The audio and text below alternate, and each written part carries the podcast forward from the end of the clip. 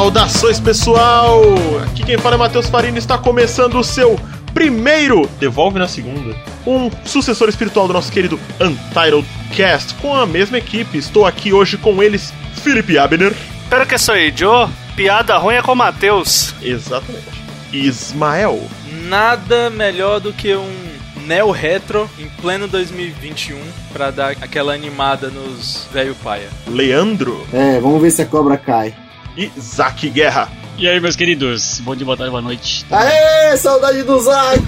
Aleluia, irmão! O Zack cansou do Untitled, ele só voltou a participar quando a gente mudou o nome do programa. Agora a gente pode ficar em paz, né? O Guerra voltou. Nossa, ai. Retiro o que eu disse, não é com o Matheus, é com o Ismael. O Ismael é o rei das piadas ruins. Bora pro programa da semana, depois do papinho inicial.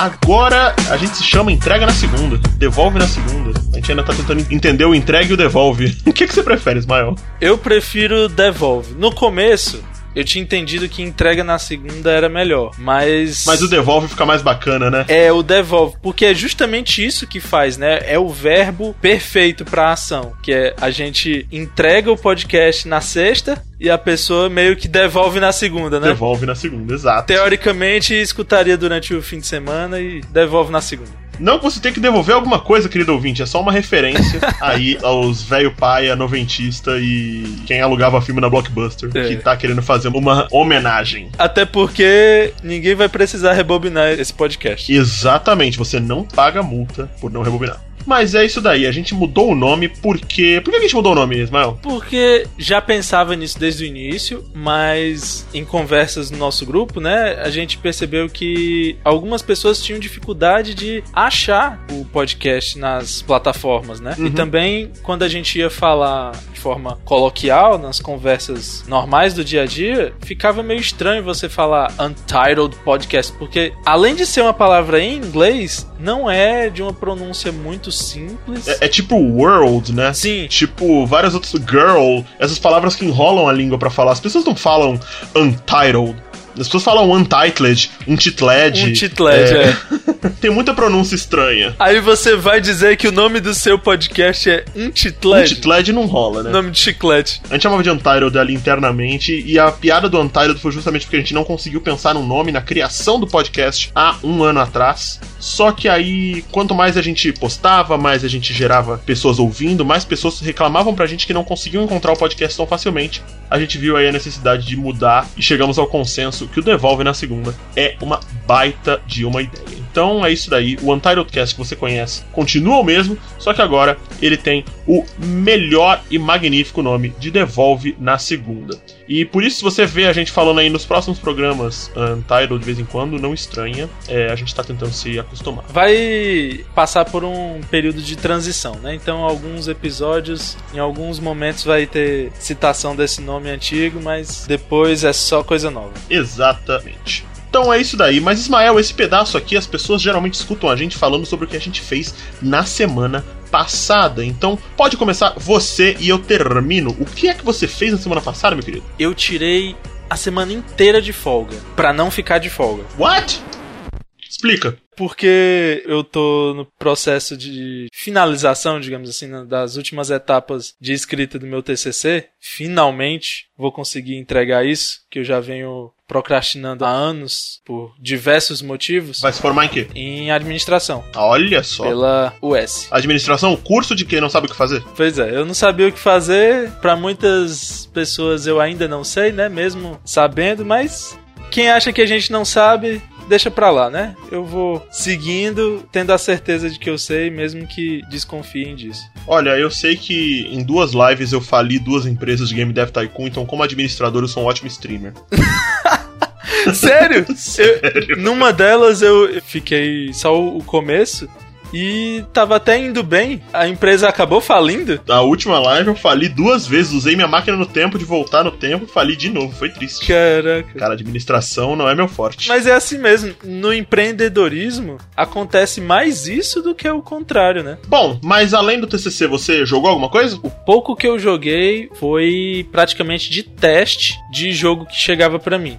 Nos últimos dias, eu acho que chegaram um jogo e um acessório. Mas os jogos chegam pra você? Você é importante, influente, recebe jogos assim? Como é que funciona? Aquele bom e velho recebido pago. Ah, tá. É, não, eu recebido pago. Eu tenho alguns recebido pago de vez em quando também. Eu faço, eu faço vídeo no Instagram, inclusive, recebido. Olha, gente, recebidinhos da Amazon. Eu paguei o boleto, mas recebidinhos. Mas é, o que, que você jogou então? Joguei 007 GoldenEye Reloaded, que é a versão remasterizada do remake de GoldenEye do Nintendo 64. Deus do céu, mas se ele é a versão remasterizada do remake, o remake saiu pra quem? O remake saiu pro Wii. E a remasterizada saiu pro Wii U, então. Não, a remasterizada saiu só pra PS3 e eu acho que Xbox 360 também. Meu Deus. Não saiu pra Wii U. Bom, você testou e o jogo funciona e é bom? É um jogo mediano, né? Na verdade. Ele foi feito meio que para parecer um Call of Duty da vida. Genérico, mas ainda divertido de jogar. Tem algumas coisas que você identifica logo de GoldenEye clássico, né? Como início de fase, algumas localidades, Uhum. várias partes são parecidas, né? Eu, eu só joguei dois capítulos, então foi basicamente a primeira fase e aquela segunda que você começa no banheiro e, e tudo mais. Uhum. Assim, é legal por ter gráficos em HD, as mecânicas superiores ao original, né? Do 64, cara, ele foi feito pra um controle que você tinha que ter três mãos pra jogar. Pois é. E mesmo tendo aquela mira é, autoajustável, ainda não, não foi o suficiente para suportar tão bem a passagem do tempo. Mas eu acho que, apesar de não ser revolucionário como o jogo original foi na época, eu acho o remake e mais ainda o remaster depois uma versão honesta do jogo. é quase um documento histórico, né? É, como eu sou muito fã de 007, aos poucos eu tô pegando todos os jogos que saíram. Aí, mesmo não sendo bom, vale a pena ter na coleção. Só que tem outro pior que eu ainda não peguei, que é o Legends. Outra coisa que eu recebi e só testei foi um volante da Logitech pro GameCube. Estou te invejando monstruosamente. Estou atrás de um volante da Logitech, mas é caríssimo. É, o pior é que esse é um Logitech com force feedback incomum na época, porque o GameCube nem tem tantos jogos de corrida assim. E nem tem simuladores que se destacam. GameCube não tem nem tantos jogos, né? Assim. Não tem tantos jogos de corrida, menos ainda. E ainda jogos de corrida que exijam um volante com force feedback, menos ainda. Mas, assim, entre aspas, ser um colecionador, tem os meus itens interessantes. Apareceu no Mercado Livre, achei o preço aceitável e resolvi pegar. Aí eu testei com o que? Mario Kart Double Dash, que deu pra jogar. Mario Kart é pra ser jogado no controle, gente, não no volante. É, fica muito estranho. A menos que você tenha um jabuti do seu lado, você possa pegar pra arremessar a tartaruga nas pessoas, você não, não, não joga no volante. E se tiver imersão, tem que ter imersão total. No máximo, no modo volante do Wii ou modo primeira pessoa do 3DS. Pois é, mas de resto, não. Eu confesso que depois de achar o ajuste ótimo de sensibilidade, jogar F0GX com o volante foi uma experiência bem legal. Eu realmente não tenho essa experiência toda com volante. Pra mim, volante é uma coisa bem mais recente, apesar de saber que eles existem há muito tempo. Mas jogos que necessitam do volante, pra mim, nunca foi uma coisa. Só recentemente que eu fiquei atrás. Mas é isso aí, boas aquisições. Invejei um pouquinho o controle, admito. Mas semana passada, assim como você, eu fiz uma viagem no tempo, cara. Pode não parecer, mas tem jogos que já são meio velhos, E né? o pior é quando a gente percebe que tá envelhecendo junto com esses jogos. né? Pois é, eu lembro que eu joguei esse jogo. Eu não era criança, criança. Mas eu também não era burro velho, tá ligado? Eu joguei esse jogo há muito tempo atrás, na época que, meu Deus, meu tio tinha comprado uma placa de vídeo que tinha 1 giga de potência. Meu Deus do céu, eu achava isso um absurdo essa placa de vídeo dele. E era o Assassin's Creed. E eu nunca tinha jogado ele inteiro. Apesar de ser muito fã da série, eu resolvi jogar essa série inteira agora no meu canal. Eu comecei pelo primeiro. E, gente, o primeiro jogo ele tem várias probleminhas, mas ele já faz parte da história dos videogames, né? Quando eu consegui jogar ele, já tinha lançado dois. Aí eu cheguei, peguei o dois e simplesmente Passou não dá pra voltar pro pro um depois de você jogar muito tempo do dois. Só que é legal você ver algumas coisas que não tinha, que se tornaram assim. Você vê que ali a Ubisoft olhou e falou: beleza, vamos fazer apenas isso durante uma década. que foi basicamente isso que eles fizeram, cara. Todos os jogos deles mudaram. Eu me mantive afastado por muito tempo da franquia, sabe? E quando eu me aproximei, ainda foi pra jogar algo que nem é principal, porque os únicos que eu joguei por bastante tempo foram aqueles da trilogia Chronicles. Eu joguei até o final Rússia e joguei bastante do China. Tem o Índia também, que é muito bom. Muito bom esses jogos. Mas, assim, o que me afastou dos primeiros na época foi justamente o discurso de alguns amigos falando que era muito repetitivo, tinha muita coisa pra coletar. No primeiro Assassin's Creed, eu, eu vi recentemente uma entrevista que o diretor falou que ele levou o jogo pro filho jogar quando o jogo já tava semi-pronto e o filho achou chato porque só tinha as missões principais, não tinha mais nada pra ele fazer. E graças a isso ele resolveu, tipo, em dois meses, sei lá, adicionar todo aquilo de missões secundárias que o jogo tem. Nossa, aí acabou colocando mais do que deveria. É, e os caras simplesmente enlouqueceram. E pega aí 100 bandeiras e as bandeiras estão espalhadas pelo mapa. Mano, é muito chato. Tipo o lance dos pombos lá em, em GTA. É bem isso mesmo. São lugares que às vezes você não vai naturalmente, sabe? Ah, cara, ninguém merece. Você vai se você for completionista, se quiser terminar todo o mapa e tal. Mas aí, ainda assim, você tem que passar por uns lugares muito específicos, muito chatos. Mas assim, isso limita o jogo de tal forma a não deixar você ver o final verdadeiro, por exemplo? Olha, eu acredito que não. Porque, pelo que eu entendi, o final dele é bem fixozinho. Ele não tinha. Ainda não tava naquela época de vários finais. Então, não. Porque essa quantidade de coletáveis aí me fez lembrar do Batman Arkham Knight. Nossa, tem final verdadeiro em Batman Arkham Knight? É, que tem o final, que até exige que você complete um certo número de missões pra você poder fazer o final. Mas o final verdadeiro você só faz se coletar, sei lá. Eu acho que são uns 200 e poucos troféus do Charada. Que alguns são bem simples de pegar, só que outros têm puzzles que são mais exigentes. Não, né? aquilo é um saco e não leva a nada e é chato. Desde o primeiro, desde o Arkham Asylum, eu já não fazia aqueles troféus. Única coisa que eu não fiz no jogo. Tem uns troféus que eles realmente são fáceis, tem outros que você tem que realmente ser o Batman pra entender. Eu gosto de me sentir o Batman, eu não quero que o jogo espere que eu seja o Batman. Mas, Mael, sabe uma coisa que o Batman tem que liga muito bem com o cast de hoje? O Batman é um mestre das artes marciais e hoje a gente vai falar de Cobra Kai. Bora pro programa? Bora.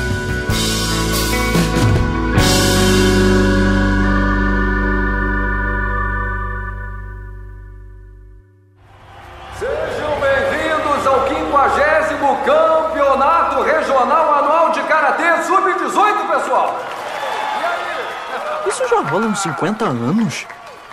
Eu sou o único que não sabia disso. Cara dos novos tatames! Voltando pro torneio, nós temos. Cobra Kai! Cobra Kai! Cobra Kai! Cobra Kai! Cobra Kai! Cobra Kai! Cobra Kai! Cobra Kai! Cobra Kai! Cobra Kai! Cobra Kai!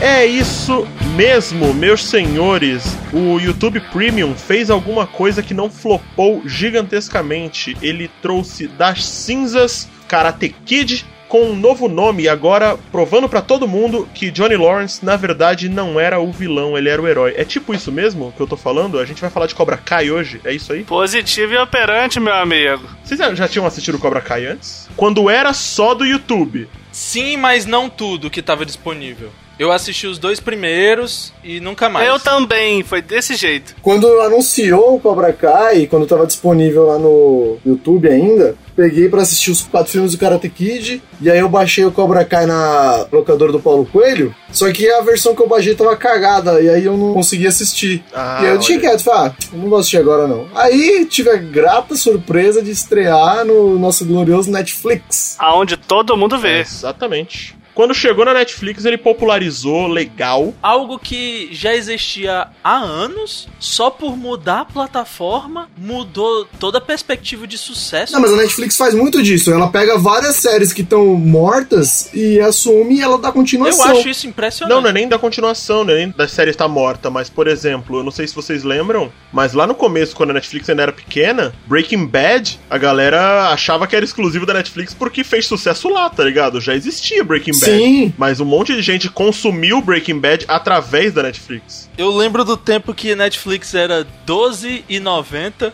pelo menos um dos pacotes deles lá. Meu Deus. E muita gente assinava, ah, vou assinar só pra assistir Breaking Bad. Ah, vale, mesmo que seja só por Breaking Bad. Assim, uns Exatamente. amigos que falavam, né? É aquele fenômeno que eu chamo fenômeno de Pai Sandu.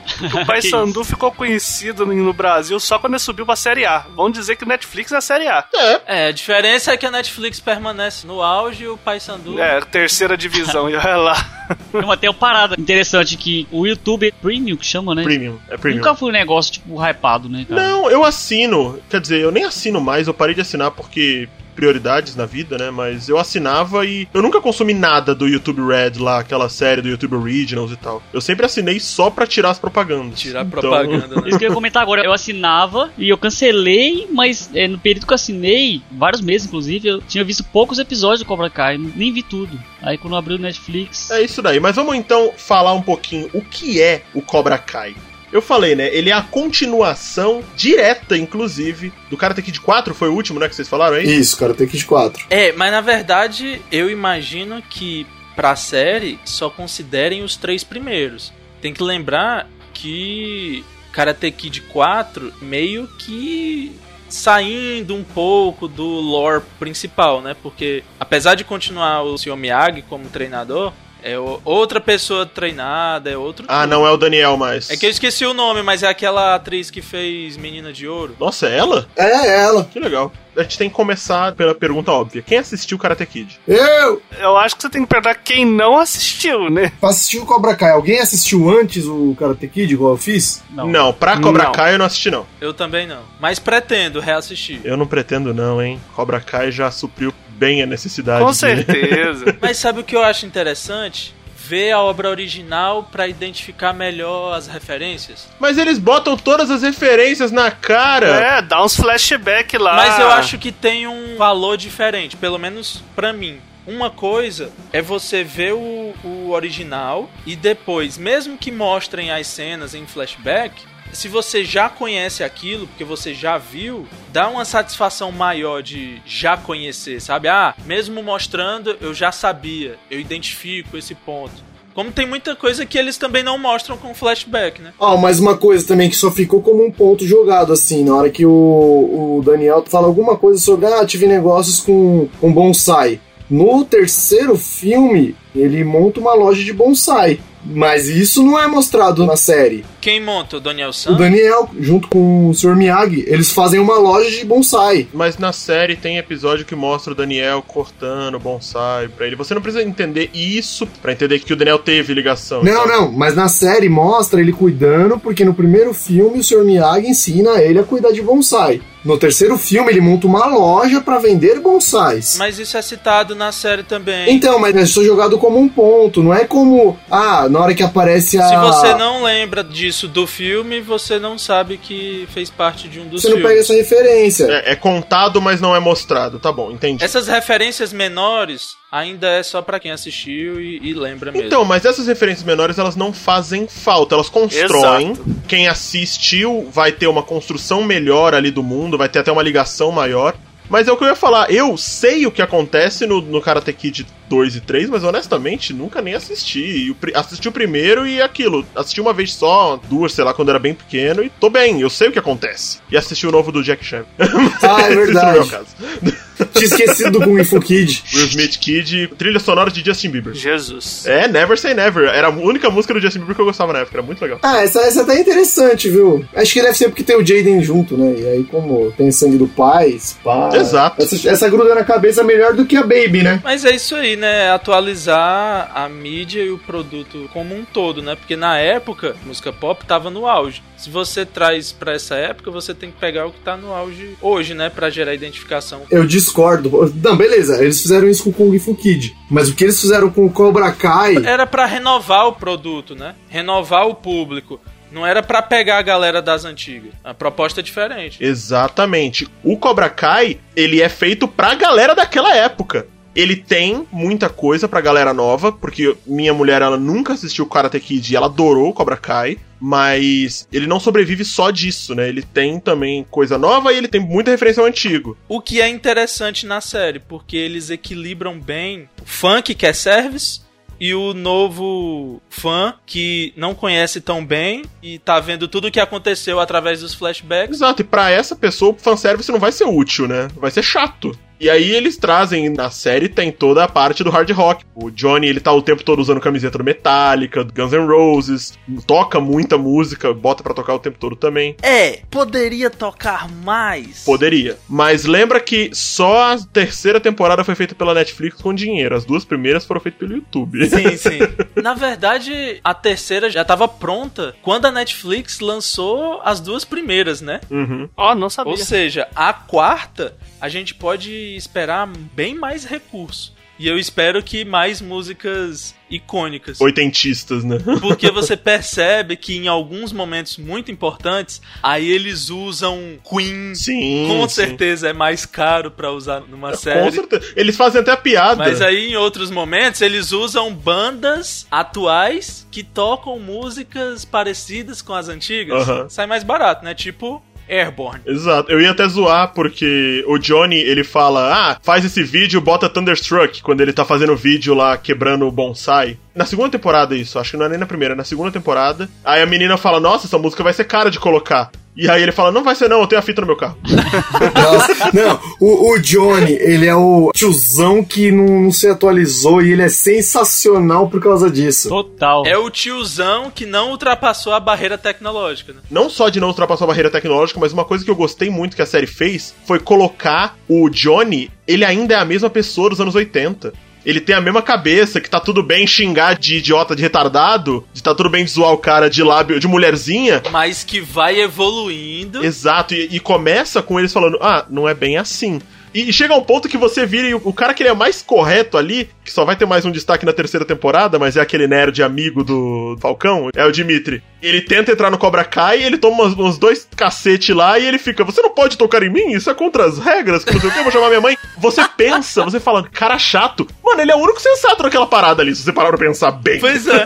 Sim, mas não deixa de ser o mais chato. O mundo tá chato, Felipe. A gente tá vivendo isso, hein? Aí a gente vai discutir. O mundo tá chato mesmo? Ou será que os anos 80 era uma loucura?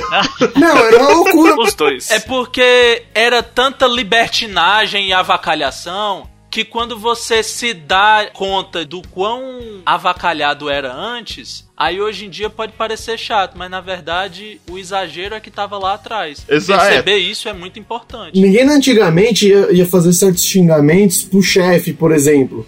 Mas na informalidade, o, o povo falava mesmo, o povo se xingava. O negócio ia, sabe? Não tinha nada. Aí hoje em dia você vai lá, o, tava conversando com, com um colega meu, até onde eu almoço lá, o abraço Marco, ele é nosso ouvinte aí do Deezer. Ele falou assim: o maluco tinha um apelido lá na empresa. Aí o cara foi lá, saiu da empresa e abriu processo contra a empresa porque o chefe chamava ele de X apelido, não lembro. Eu já vi isso acontecer. Então, aí o chefe chegou lá na audiência e falou assim: pô, mas era o apelido dele, sabe? Tipo, A conversa sobre esse ponto específico, aquilo, a gente não sabe se o cara nunca Porque demonstrava. tem coisa errada que a gente já deveria entender que é errado, mas mesmo assim tem gente que insiste. Exato. não, não, tudo bem, eu não, eu não tô falando que é certo ou que é errado isso, eu tô falando que são coisas que É acontecem. porque isso aí é uma espécie de referência anedótica, né? Você pega um exemplo de algo que pode até não ter acontecido da forma correta e acaba sem querer anulando os que são realmente errados. Porque aí quem já não concorda acaba dizendo: Ó, tá vendo? o cara lá nem falava nada pra fazer com que o pessoal acreditasse que ele não gostava do apelido. Aí descredita quem realmente não gosta e sofre de verdade em outras situações. Entende? Esse é o efeito de degradação da realidade. Efeito dominó do rolê. Mas a parada toda é que. Uma tipo, discussão gente... meio delicada, mas enfim, não, não vamos prosseguir. Mas que o, o fato do Johnny ser desse jeito é o que dá mais graça pra série, cara. O charme da série. Ele é assim, de uma forma absurda. Deixa eu contar uma curiosidade da série. Fala aí. O Johnny Lawrence, ele não queria aceitar o papel. A questão foi que ele foi convencido porque o pessoal da produção falou com ele que ele vai ter um arco de redenção, por isso que ele quis aceitar o papel. Senão, ele tava fora. Falou que odiava a imagem com que ele ficou. Que é o principal propósito da série existir, né? Isso já tá acontecendo na terceira temporada, que a redenção dele era o esperado, isso, né? Ah, cara, eu acho que desde a primeira ele já começa a se redimir. É a proposta, só que houve altos e baixos, né? O desfecho da terceira, eu acho que realmente se fala assim, putz, ele vai ter a redenção e vai ser da hora. Até porque mostra que é uma espécie de construção, né? Não é algo da noite pro dia. Sim, Tem que sim. entender que um cara desse que passou 30, 40 anos da vida aprendendo a ser e sendo de uma forma específica, leva um tempo para desconstruir alguns comportamentos inadequados e incoerentes com a realidade atual e se adaptando ao novo formato, né? Meu, o Johnny, tipo assim, Johnny, beleza, já as coisas estão acontecendo. Aí ele entra na escola pra trocar ideia lá com os moleques. Do nada passa alguém e puf! Aí fala assim: ah, desculpa, força do Ele hábito. derruba o livro dos Que nerdinhos. filho da mãe. Mano, tipo assim, cê- a gente já tinha esquecido que o Johnny era desse jeito. Do nada ele, pum! Ah, ó, só pra você lembrar que eu sou assim. tipo o carinha lá de Todo Mundo Odeia o Chris, né? É, tipo, cara. É, tipo, exatamente, tipo, todo, todo mundo deu Chris. É, é pra falar assim, não, eu sou desse jeito e não vamos esquecer, porque eu sou desse jeito. Mas uma parada que, que é da hora, essa teoria, né? Esses memes todos de que o verdadeiro Karate Kid era o Johnny Lawrence, não era o Daniel LaRusso. Daniel LaRusso, na verdade, é que era o Bully. Sim. Porque ele chegou na cidade, zoou o cara, roubou a namorada dele, bateu nele sem. Tá, pera, pera, pera, pera. Calma, é que existe uma galera na internet que zoa disso. E, e essa zoação ganhou tanto espaço que ganhou um episódio em How I Met Your Mother, onde Exato. tem o Daniel LaRusso, onde tem né, o Ralph Macchio, e o Johnny Lawrence, o Willy Zabka. Foi aonde nasceu o Karate Kid. Não, Cobra Kai. Ah, os dois aparecem? Eu pensei que fosse só o William Zabka. É um episódio da nona temporada em que o pessoal vai fazer uma festa de despedida pro Barney e o Barney adora Karate Kid e eles falam: a gente trouxe o verdadeiro Karate Kid. Aí aparece o Ralph Macchio. Aí ele fica. Fala, não, ele não é o Karate Kid de verdade. Quem era o Karate Kid era o Billy Zabka, que foi zoado por ele. Ele era o bully. Mano, eu tenho certeza que a série nasceu ali, velho. Certeza. Então, calma. Aí eles falam que o final do, do Karate Kid, na verdade, é um final muito triste pra ele e tal, não sei o que. Pra ele, ele tem vários filmes que, na verdade, o final é triste. Ele nunca gostou de cinema. Mas essa piada apresentou muita gente nova a Karate Kid. Só que o Ralph Macchio já falou que a ideia para o Cobra Kai já existia antes desse episódio. Não, não, deixa eu ser iludido, deixa eu ser feliz. Nasceu em How I Met. É igual episódio 1, 2 e 3 de Star Wars, né? Eu acho que isso ajudou bastante a popularizar. Não, ele, ele já falou que ajudou a popularizar bastante, ele não tem dúvida disso. Mas o pessoal fala que nasceu só por causa desse episódio. Aí ele já falou que não é bem assim. Eles já estavam conversando antes. Não duvido não, não duvido não. Eles desconversaram isso pra não pagar direito autoral, só isso. Talvez.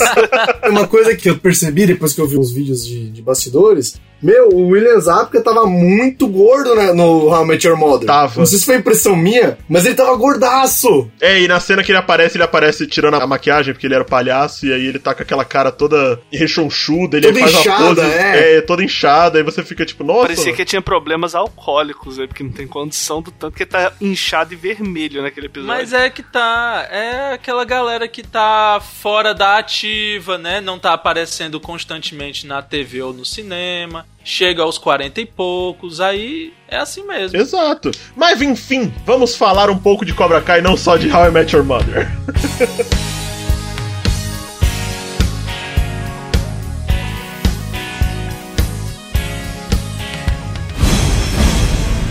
Ontem, voltando para casa, reparei num centro comercial e vi. Ele acha que pode trazer o Cobra Kai de volta? Se depender de mim, não vai.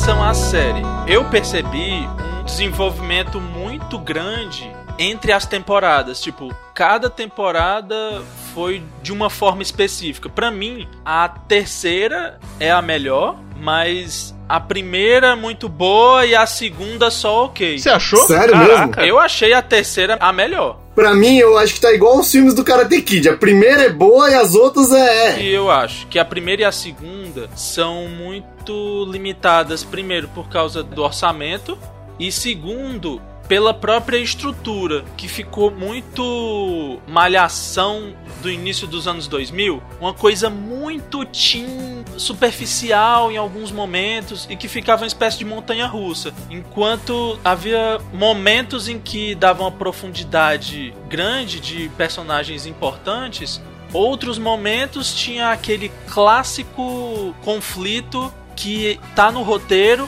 e se justifica só por falta de comunicação, Uhum. que é aquele conflito que você pensa, poxa, se esse cara falasse isso na cara do outro nesse momento, já nem haveria conflito. Aí como tá no roteiro, eles têm que formar aquela briguinha ali na hora, não continuar a conversar, o que seria uma continuação lógica e Eu óbvia. entendi o que você tá falando. Só pra poder desenvolver a, a briga, né? Algo muito raso, muito superficial, presente em produções simples, de baixo custo, vamos dizer, ou até de baixo nível de qualidade mesmo. E isso melhorou muito na terceira temporada. Meu, o- assim, o, o Cobra Kai, ele me lembra muito a estrutura do Friends ou de qualquer série antiga que as pessoas não tinham É celular. verdade. E aí que hoje você olha e, e pensa Muita assim. coisa seria resolvida olhando o celular. Isso, ba- basicamente isso, mas no Cobra Kai não a a questão do celular. Que em Cobra Kai até acontece, né? Não, é, também, mas ah, o Cobra Kai se acontece ah, umas situações tão absurdas. A briga do Johnny com o, o Daniel são as coisas mais idiotas do mundo, porque Sim. se os dois pararem pra pensar, não sai treta. Que é justamente o que acontece em alguns momentos e eles percebem que tem muito mais em comum. É briga de véi paia, Diferente, né? Só resolve isso quando aparece a menina lá. A gente vai falar sobre cada temporada ou a gente vai falar tudo de uma vez? Não, a gente vai falar sobre cada temporada e é isso que eu vou falar. Pra pessoa que não assistiu, não tomar spoiler, a gente vai começar a falar dar nome aos bois a partir daqui a pouquinho, né? Vamos só dar um, um último up aí pra quem ainda não assistiu, pra quem quer saber o que, que vai assistir quando começar a assistir Cobra Kai. Assim, Assista. a gente pode falar que é uma boa série, ela tem altos e baixos, a gente vai discutir um pouco mais eles intimamente falando das temporadas, mas eu acho que é uma série que vale muito a pena você assistir. A Netflix já confirmou a quarta temporada e tá bem animador o que, que vai vir pela frente. Então, assim, eu recomendaria que você assistisse se você ainda não assistiu. No mais, eu acho que agora a gente pode de fato entrar numa zona de falar com mais spoilers a partir de cada temporada. Então, assim, a gente não vai falar tudo de uma vez, a gente vai falar primeira temporada, segunda temporada e terceira temporada pra não estragar a sua experiência caso você só tenha assistido uma temporada específica. Então vamos entrando com calma, tire os seus sapatos para não sujar, porque estamos entrando na zona de spoiler.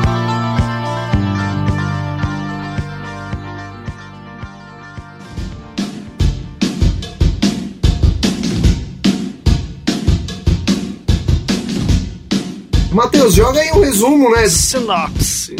A série ela trata da perspectiva de Johnny Lawrence, o verdadeiro Karate Kid, talvez. Com certeza. Ele era o antagonista de Karate Kid dos anos 80, o original, e ele enfrentava Daniel LaRusso. Acho que ele nunca foi vilão mesmo. É, não, vilão não, ele era manipulado, mas enfim, O verdadeiro vilão é o Chris, né? sempre foi. Uma coisa boa dessa série que deve ser destacada também é não só do retorno de atores clássicos, que até é surpreendente quando você para pra olhar que até a mãe do Daniel Larusso tá lá, né? Tipo, a, a atriz original, Pois é. mãe do Daniel San, no primeiro filme, tá lá. As localidades, várias delas é, representadas ou as mesmas. Lembrando que primeira temporada, hein? Mas eu acho que é bom destacar também os novos atores, porque eu considero um casting muito bom. Pra quem gosta de referências e easter egg, é um prato cheio. É excelente a série pra isso. Nossa, perfeito. Você tem de tudo lá e todos os mínimos detalhes e, nuances, assim, Sim. coisas que são excelentes. Mas o lance todo é.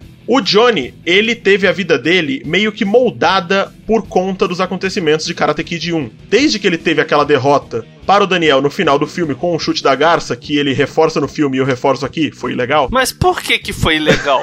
Conta pra nós. É porque de acordo com as regras do karatê da época, era ilegal mesmo. Você não podia acertar um chute na cara da pessoa. Ah, que paia. Na série eles saem pela tangente discutindo se era ou se não era. O Daniel San disse que não era, Uhum. o Johnny Lawrence disse que era, mas de acordo com a realidade, pelo menos com as regras do mundo real, não da série, era ilegal. É, se você não tivesse com protetor de cabeça, era ilegal. O Johnny, ele fica. A vida dele é uma desgraça, a vida dele é uma droga. O cara tá vivendo, fazendo pequenos reparos, trabalhando de frilas. Ele é um cara muito bruto, muito. Como é que é o nome? É rústico, né? Estúpido. Estúpido. e ele tem que o tempo todo ver o sucesso que o rival dele alcançou. Enquanto ele tá na merda, ele, enquanto ele anda com um carro, apesar de ser um carro da hora, é um carro f... Não, coloca da hora nisso. Só tá mal cuidado, mas é um Pontiac Trans Am. Deve ser dos anos 80 aquilo lá. Aquele em específico eu acho que é do início dos anos 90 já, mas é uma boa referência. Mas ele tem que ver o Daniel com uma ótima vida. O Daniel ele é dono de uma loja revendedora, né, concessionária de carros, multimarcas importados, muito grande, muito bem sucedido. Ele faz propaganda na televisão e o tempo todo ele faz as referências a karatê, a quebrar a concorrência, a chutar os preços. Isso tudo é muito bem humorado. E o Johnny, ele acaba se vendo numa situação em que ele tá totalmente ferrado da vida, não sabe o que fazer, ele acaba sendo demitido.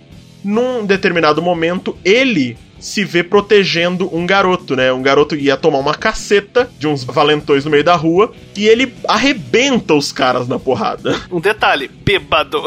Diga-se de passagem, uma cena muito parecida com o que ele mesmo sofreu no primeiro Karate Kid pelo próprio Mestre Miyagi. Exatamente. Ele está na posição do mestre Miyagi ali e ele acaba ajudando esse garoto a não apanhar. Esse garoto acaba sendo o vizinho dele.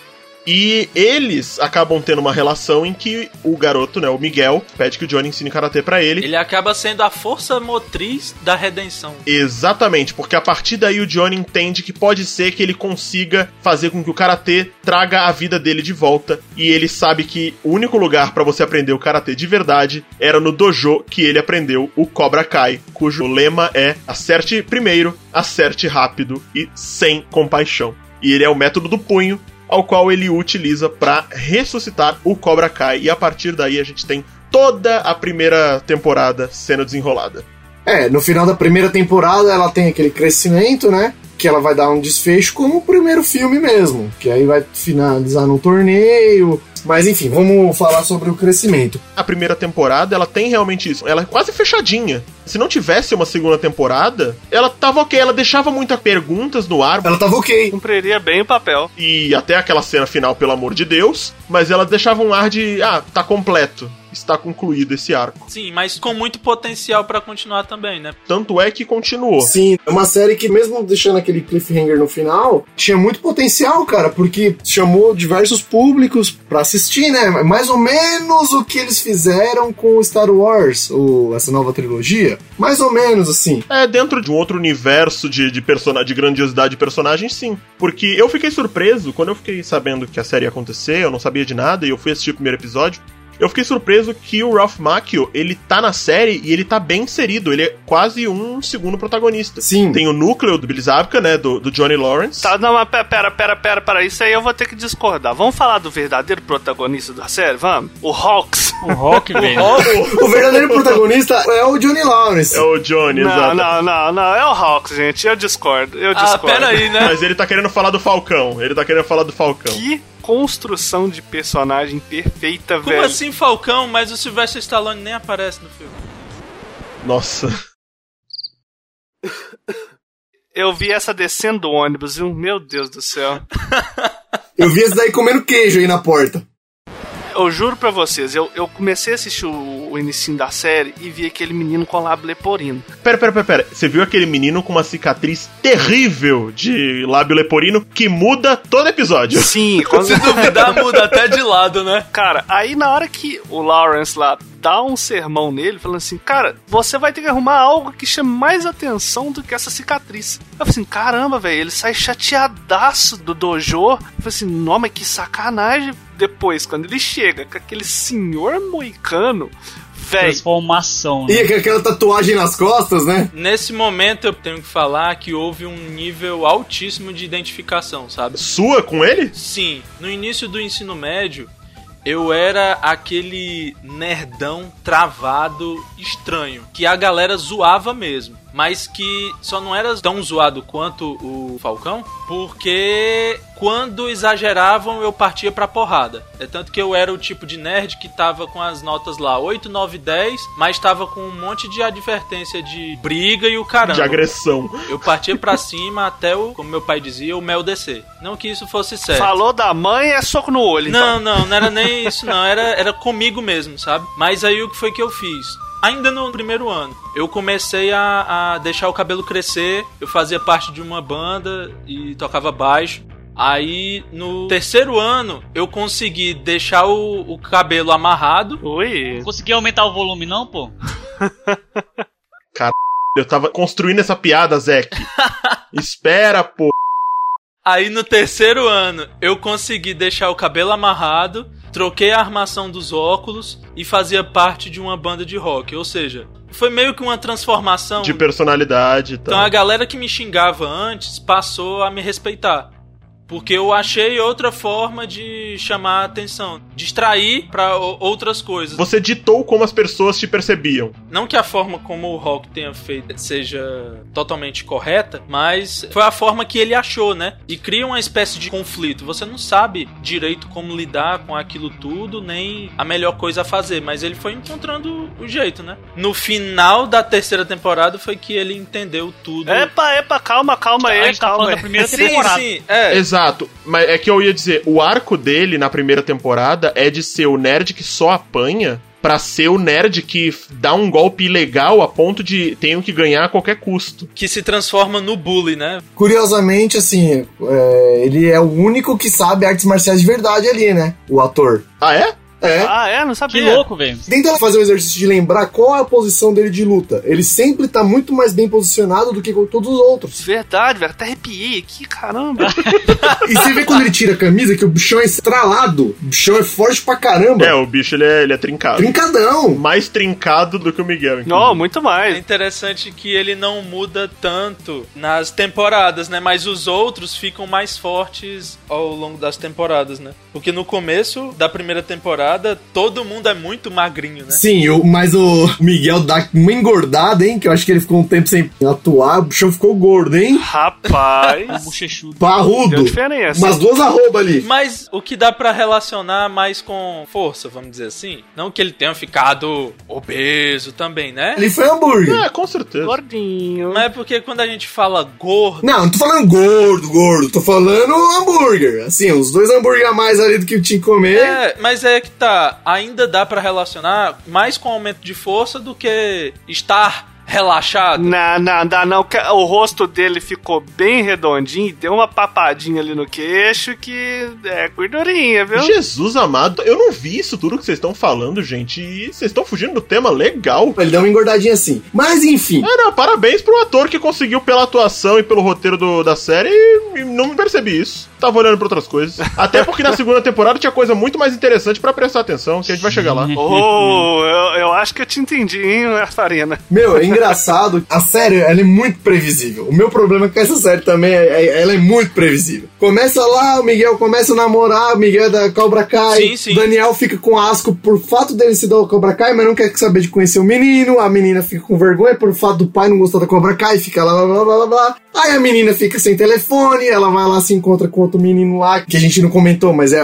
aparece o filho do Johnny, que por um acaso começa a viver junto com a família É, Larusso. por um acaso, por um acaso não, né? Porque ali ele resolve começar a fazer um long con, né? Ele entra dentro da empresa do Daniel pra tentar irritar o pai dele, porque ele tem uma treta lá com a mãe dele. O, o, o filho do Johnny não mora com o Johnny, né? O Johnny tem um filho mais velho, de 16 anos. O garoto vive com a mãe e o garoto detesta o pai, porque entende que o Johnny nunca deu atenção pra ele. Na verdade, o menino mora na casa da mãe, né? A mãe não vive muito bem com ele. Exato, ele mora na casa da mãe, é verdade. Mas que apesar de todos os problemas que a mãe tem, ainda assumiu algo que o próprio Johnny não assumiu, né? Ou seja, mesmo com todos os problemas, o Robbie, ele tem muito apreço pela mãe, porque ele reconhece as limitações da mãe, todos os problemas que ela passa, vício em bebida alcoólica e desvio de conduta, mas ele ainda tem um apreço muito grande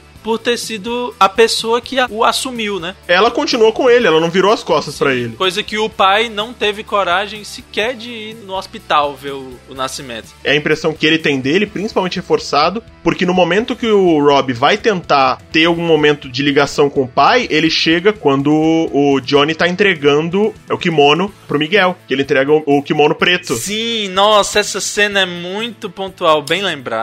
E aí, nesse momento, ele fica porque ele não teve essa ligação comigo, mas tem com o filho dos outros, né? Tipo, eu que sou o filho dele, f...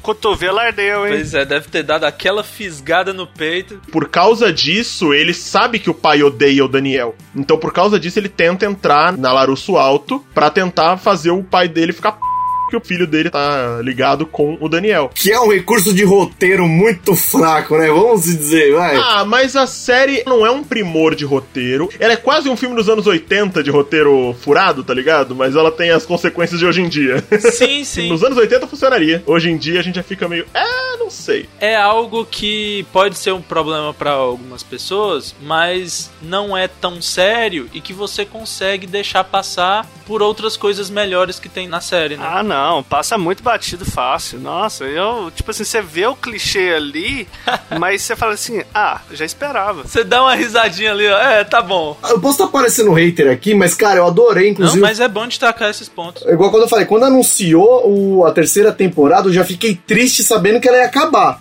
Então, tipo assim, eu, eu, gostei muito da série, eu queria continuar assistindo, eu queria mais sobre esse universo mas eu sabia que seria momentâneo, que em uma semana eu já ia quitar. O que você viu no YouTube? Não, quando anunciou a terceira temporada que eu assisti no Netflix as duas primeiras e já tava anunciando a terceira temporada. Legal, vai ter a temporada, mas tipo, pô, ela vai acabar um dia. Se voltar só daqui um ano. Ou talvez depois, né? A produção da série em meio de pandemia. É, a vantagem é que é muito recurso prático, né? Não tem muito recurso digital, que daí a produção fica um pouco mais rápida, né? A desvantagem é que no meio da pandemia isso não muda nada. Isso só piora a situação, na verdade. Não, cara, os caras estão gravando. É, enfim. A parada toda é que o Rob, ele se envolveu ali com o Daniel para isso, para irritar o pai, mas ele acabou se vendo numa situação em que o Daniel aceitou ele como um aprendiz, né? Nessa loucura de ficar mais próximo do Daniel, ele até entra no karatê do Daniel. Ele acaba ajudando o Daniel a trazer de volta o Miyagi-Do. Como uma medida contra a reabertura do dojo Cobra Kai, né? Exatamente, porque a gente não falou isso, mas o Daniel ele fica pistola com o fato do Cobra Kai voltar a existir. Errado não tá, né? E toda a ação de um lado exige uma ação contrária para poder equilibrar, né? E aí você tem um momento em que é Inclusive, isso é bem legal, antes até desse ponto todo aparecer. Você tem o Miguel aprendendo com o Johnny, e tudo o que o, o Daniel passou com o Miyagi tem um paralelo com o Johnny, né? Com o Johnny e o Miguel. Porque o Miyagi era pinta cerca de cima para baixo o Miguel ele chega pro Johnny e fala: Como é que eu limpo isso aqui? É circular? Ah, limpa como você quiser essa merda, só tem que estar tá limpo. Tipo, na hora que eles estão arrumando é. o dojo. Essa contrapartida desses dois dojos é muito engraçado. É, isso é muito. Mano, como eu é ria. É interessante a diferença na metodologia, né? E você vê que o Daniel trouxe o Sr. Miyagi no peito, né? Ele tem os ensinamentos do Miyagi, ele tem todo, inclusive talvez as falhas do Miyagi estão ali junto com o Daniel. E ele vai fazendo isso, ele vai construindo, ele reforma o dojo. O Daniel, ele tem dois agravantes, ele tem, pode ter as falhas do Miyagi e as falhas do Daniel. Porque ele ainda é estourado e putz, então não tem como ser tão bom assim. Que ninguém é tão bom assim, né? E eu acho que eles trazem mais isso na série, mais do que era apresentado ah, no primeiro filme, pelo menos. Nos filmes seguintes ele até se revolta, né? Chega a querer atacar de forma mais agressiva em vez de só se defender. A gente pode falar que o Daniel ele menciona que ele já foi do Cobra Kai em determinado Sim. momento da série mesmo. Eu nem lembrava disso, eu mesmo tendo assistido, eu não lembrava desse filme. Aí quando mostra ele como da Cobra Kai, eu falo, putz, é verdade, Foi né? no 2, né? Foi no Karate Kid 2, se não me engano. Foi no 3. Foi no 3? Foi, foi sim. Aí o Robbie começa a aprender lá o Miyagi-Do, pá, e aí se descobre que ele era filho do Johnny, não sei o que, e aí, aí tem aquela treta que eles se separam. É, quando você tem aquele momento do Johnny descobrir que o filho dele tá treinando com o Daniel, e o Daniel descobrindo que o filho do Johnny tá treinando com ele,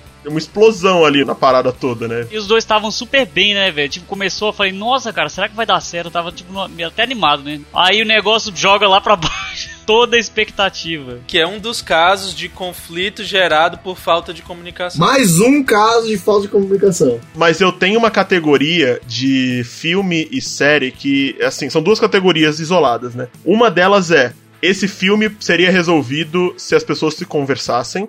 E a segunda é: esse filme seria resolvido se as protagonistas fizessem terapia. Você resolve 80% de Hollywood. Tirando os filmes de robô gigante e zumbi, Aí acaba os temas, né? era só se conversar, era só você fazer terapia e entender que o seu problema não é com o outro. Que é justamente o que acontece. Eu acho que ainda na primeira temporada, Johnny e Daniel sentarem na mesa de restaurante e conversarem. Não, não, era no boteco. Eles estão no bar, aí depois tem um momento em que eles conversam no carro. Aí um coloca uma música, ah, você gosta dessa música? Também gosto. tal. Pode crer, é quando eles vão pra Vila do Daniel, lá onde ele morava. Eu moraria tranquilamente num lugar como aquele. Daria uma reforminha de leve e tal, deixaria o ambiente tranquilo. ali não é só o lugar, né? Tipo, é é a região, é tudo que aquilo representa, que é perigoso. É tipo, aqui em São Paulo é tipo Osasco, Zona Leste, talvez até, né? Sim, sim. O local não é necessariamente ruim, mas a localização pode ser e tal. Ele representa um lugar que as pessoas não gostariam de morar, e é esse que é o ponto importante. E que é um local icônico de chegada da família do Daniel, né?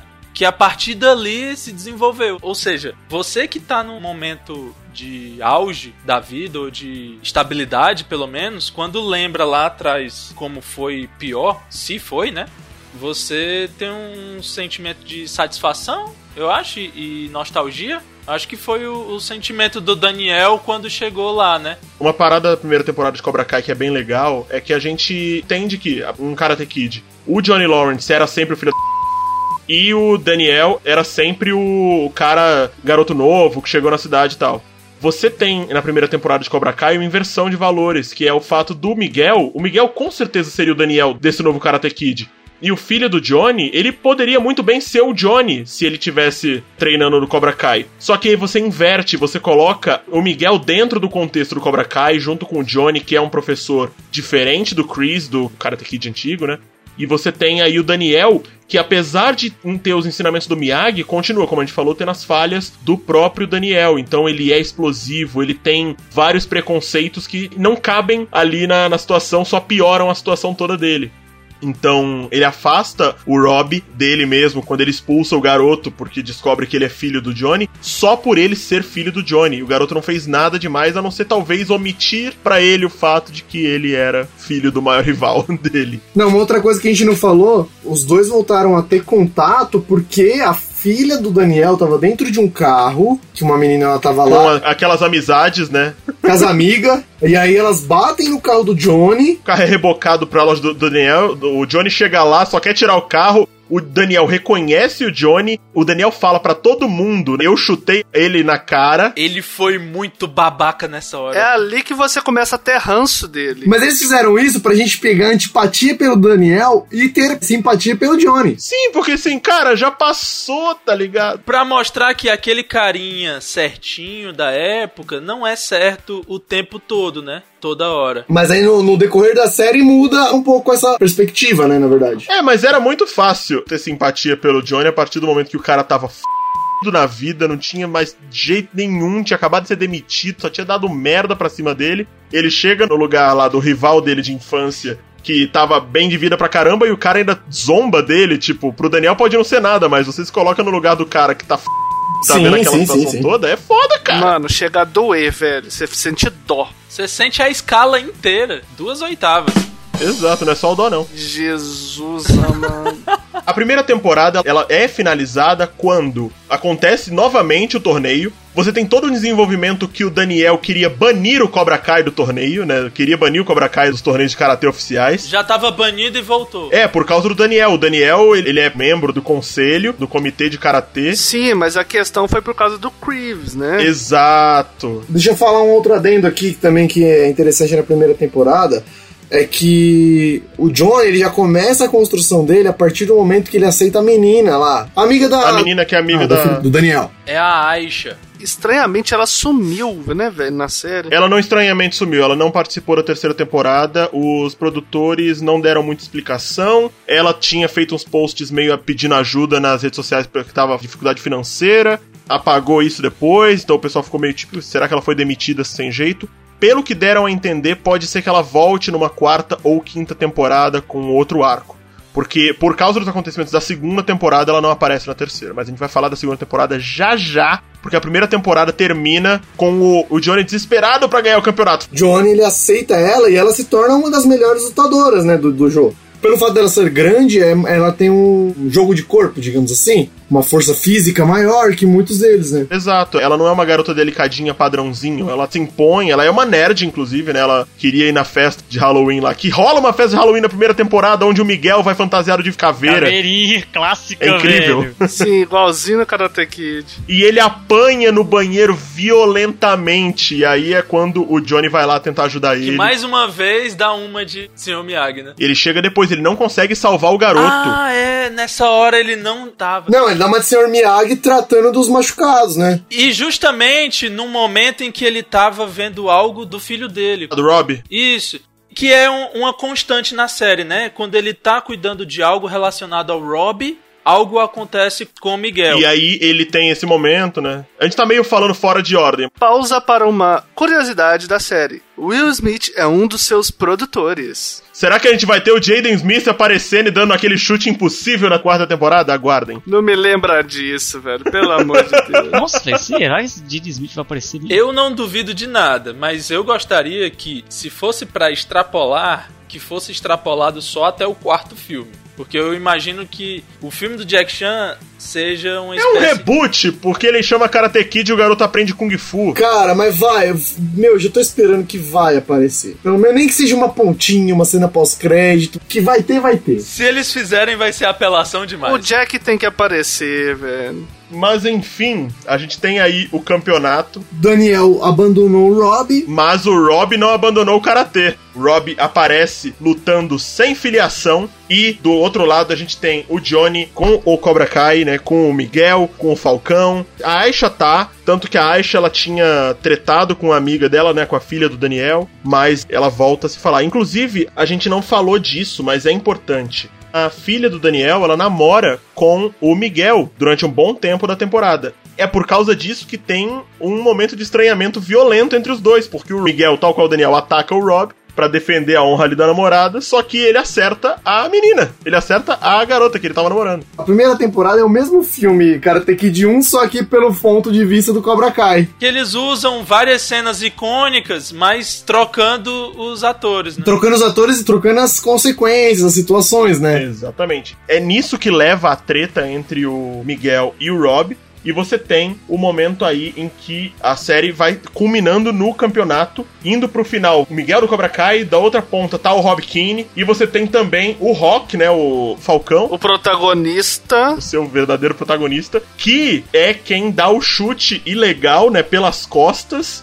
E faz com que essa cena fique ainda mais icônica e hilária, eu digo. Quando o Daniel vê que o Rob é basicamente ele, né? O garoto forasteiro, tá jogando sozinho contra o Cobra Kai, que toma um golpe ilegal e tem o ombro deslocado. Sim. E aí ele chega na frente do Rob e fala: Eu vou te ajudar. Ele começa a esfregar as mãos. Enfermeira! Essa cena Eu ri muito, velho. Isso foi aí. muito massa, eu dei uma gargalhada enorme. quebra de expectativa. Muito bom, é muito legal isso. Aí você tem, né, o Rob voltando e ele vai lutar a luta final contra o Miguel e quebrando ali a, a expectativa, né? Nesse caso, o Cobra Kai ganha, o Miguel ganha. Ele chega no Johnny e fala: Eu sei qual o problema, ele tá com uma dor no lado direito, eu vou bater no ombro dele. Então, meio que foi como ganhar lutando sujo, né? A divergência, né? Não é que é no sujo. Não foi ilegal, mas foi antiético. Algo que o Johnny percebe no último momento, atrasado. Exato. E aí a gente entra na segunda temporada. O Cobra Kai voltou pro lugar dele. De volta ao topo. A verdadeira história só tá começando. Cobra Kai nunca morre.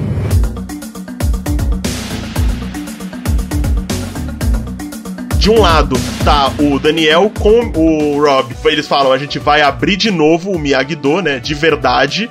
Do outro tá o Johnny dentro do Cobra Kai, arrumando ali as coisas, porque ele ganhou o campeonato, né? Finalmente. E quem chega lá pra falar com ele? O cramunhão, o coisa ruim. Capiroto em pessoa, velho. John Crazy. Nossa. Eu assisti dublado, é muito bom, é o mesmo dublador, dá uma nostalgia. Eu assisti só um pouquinho, depois mudei de volta pro original. Eu ainda prefiro o áudio original. Eu assisti tudo dublado. E é muito legal, cara. E naquele final, o Chris aparece e você fala: Eita, é agora. E aí a segunda temporada é justamente isso, né? É os ensinamentos do Cobra Kai com o Chris envolvido, tá bom, né? É, realmente, o Cobra Kai do Johnny até servia pros anos atuais, mas o Cobra Kai do Chris não tem espaço mais hoje em dia. Caraca, velho, o cara é o famoso pilha errada. A segunda temporada tem coisas muito mais interessantes pra perceber do que o Miguel Gordinho, porque a segunda temporada entra uma pá de personagem. Os dojos eles estão crescendo, todo mundo quer entrar no Cobra Kai, ele tá fazendo um sucesso absurdo. Você tem o Chris agora fazendo a cabeça dos alunos e do próprio Johnny em alguns aspectos. Só que você tem também, por um outro lado, o dojo do Daniel florescendo com o Rob e a filha do Daniel tá treinando lá também. E a mina é boa, velho. É, que diga-se de passagem, ela é melhor do que os do Cobra Kai e os do Miyagi-Do, né? Porque ela luta pra Com caramba. certeza, ela luta pra Dedel. Tem um potencial enorme. E eu acho que o que acontece com ela na temporada seguinte, eu imagino que tenha sido justamente pra, entre aspas, nerfar. Porque ela tinha um potencial tão grande em relação aos outros. Pode ser. Até por ter mais tempo de treinamento, que eu acho que resolveram dar uma baixada na bola dela, né? Pra equilibrar mais. Então, tem isso. Gosto muito das duas primeiras temporadas. A segunda temporada talvez seja a minha favorita. Nossa, eu achei a pior. Não, eu gostei bastante da segunda temporada porque eu achei que ela dá um andamento muito interessante pra tudo. Ela tem várias reviravoltas e você tem o desfecho da segunda temporada. Ele é uma coisa que assim, eu fiquei surpreso quando aconteceu. Principalmente porque a terceira temporada lida diretamente com impactos nas pessoas e na sociedade do que aqueles acontecimentos teriam, sabe? Sim, mas então a segunda temporada, ela, tudo bem que ela teve uma construção boa, mas foi pra culminar no último episódio. O problema é que a construção dela foi um pouco meio malhação. É, ela é um pouco mais cansativa na construção dela, né? Porque basicamente o que você tem é agora a gente vai mostrar o que que é o Cobra Kai tendo espaço, ganhando força e o que que isso acarreta, né? Os ensinamentos, né? Então você tem todos os nerdinhos estão aprendendo no Cobra Kai. A galera tá todo mundo aprendendo aquele karatê agressivo, super agressivo, né? E como isso afeta as pessoas, porque a galera, mano, molecada com os hormônios à flor da pele, não é que vai usar isso pra conseguir defender os frascos e comprimidos, né? Vai usar isso pra descer o cacete.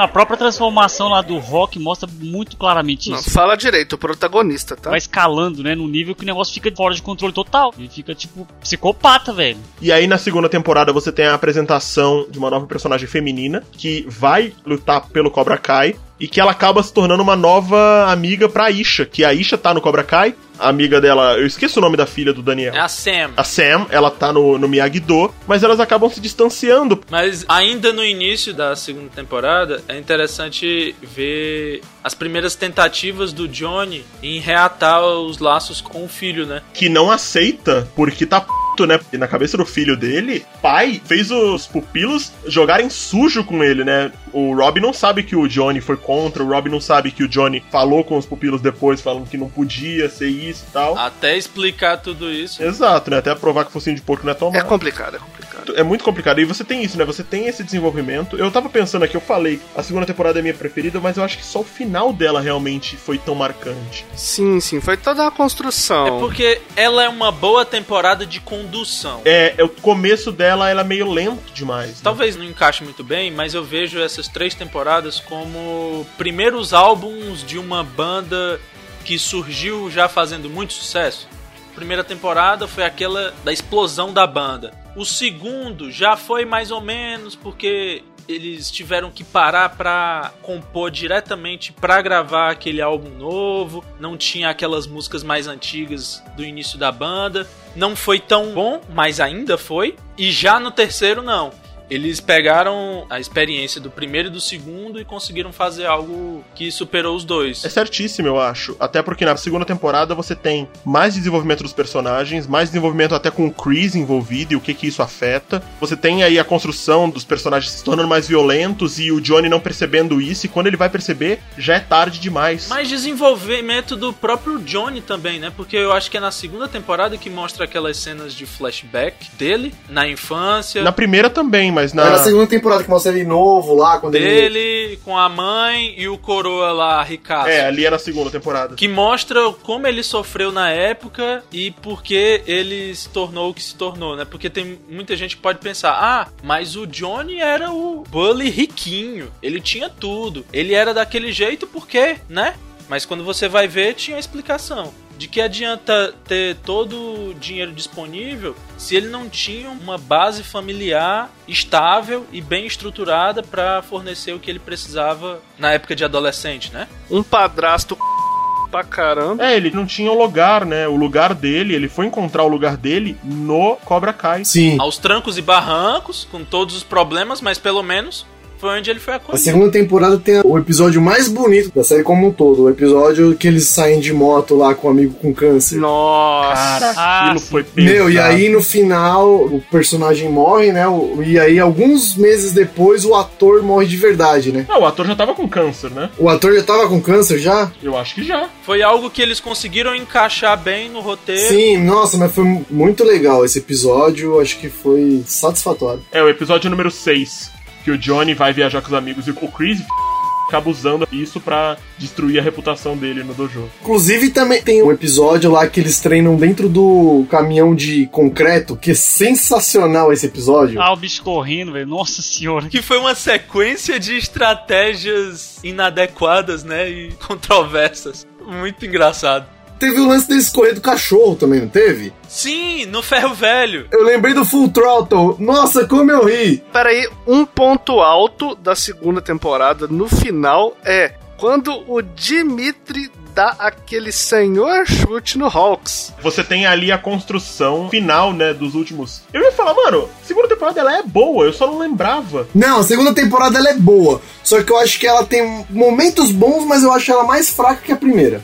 A primeira tem todo aquele lance de você tá descobrindo o universo, tá começando a criar empatia pelos personagens. É, pode ser. Aí a, a segunda temporada você já meio que já conhece todo mundo. Aí ela tem que buscar coisas de fora pra poder chamar mais atenção. Ela desenvolve mais preparando pra terceira temporada. né? Eu acho que é nisso que a segunda temporada é boa. Não em ter momentos muito icônicos, apesar de ter, mas não são tantos nem são tão grandes quanto da primeira. Tô olhando aqui, ó. São 10 episódios de novo. O primeiro episódio é uma continuação direta do desfecho da primeira, que é quando o Daniel vai ajudar o Rob e tal e etc. A segunda é quando o Johnny tá ali tentando lidar com o Chris, justamente o episódio do concreto esse.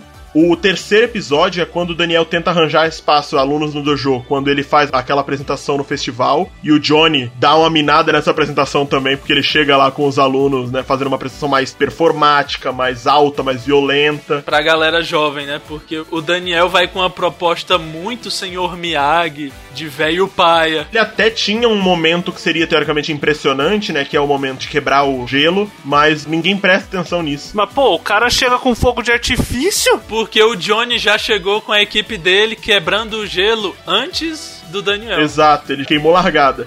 E aí no 4, o Daniel entende que para ele fazer os alunos se interessarem por karatê, ele tem que convencer os pais que os alunos precisam se defender. Aí faz aquela, entre aspas, reunião no Country Club ou Rotary, sei lá o que é aquilo. No quinto episódio é quando o Dimitri tá envolvido já com o Miyagi-Do e eles tretam no shopping. Mas você tem aquela treta que tanto a Sam quanto o Rob já aprenderam a lutar se defender em círculo, né? Aquela cena muito interessante, inclusive. Sim, que a construção dela foi maravilhosa. É, que eles têm que ficar lutando, é, treinando, fazendo uma dança performática ali em cima de uma boia, que se algum dos dois for desequilibrar, o outro cai também. Essa cena é muito filmes Karate Kid da época, né? Exatamente, filme de artes marciais. É algo acontecendo com os personagens novos que faz muita referência à preparação que o Sr. Miyagi fazia na época.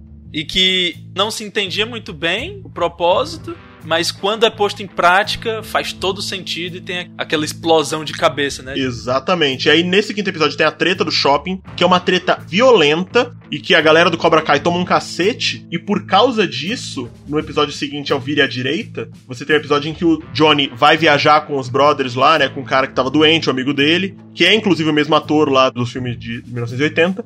E o Chris aproveita essa chance para falar: Ué, mas a luta não acaba quando vocês perdem, a luta acaba quando vocês querem. E é justamente isso, ele incentiva, ele não fala diretamente, mas ele incentiva os alunos a se vingarem do Miyagi-Do, né? Praticamente um aliciador de menores. Eles fazendo essa cena, a luta, o Rob junto com a menina lá, nossa, isso é lindo demais, eles olhando por cima, assim. Eles fazem o take olhando por cima. Eu lembrei muito do Matrix, aquela cena que o Neo tá girando com um bastão, os Smith vão indo pra cima e, tipo, sendo jogado pra trás. Achei animal essa cena. É legal, mas Matrix já foi. Não, não tô falando do Matrix, tô falando do Cobra Kai, eu sou chato. tô enchendo o saco. No outro episódio, começa, né, com o Daniel com a, esse problema, né, que de, depredaram o dojo. Só que enquanto eles estão tentando arrumar as coisas todas, a galera do Cobra Kai que não curtiu aquela agressão gratuita do shopping vai e entra pro Miyagi-Do. Então você tem mais gente aí, né, tipo, se dividindo mais claramente. No outro episódio, o Chris, ele finge que, que quer descobrir quem foi, né? O Johnny tá realmente quem que fez essa cagada. Eu não, não ensinei isso a vocês, etc. Chris usa isso mais uma vez para minar a reputação do Johnny. Ninguém entrega quem que depredou, quem que fez a parada toda. E aí você tem aquele episódio da luta na floresta, em que os alunos vão lutar um contra o outro para conseguir a fita, né? E consegue como? Ah, como quiser.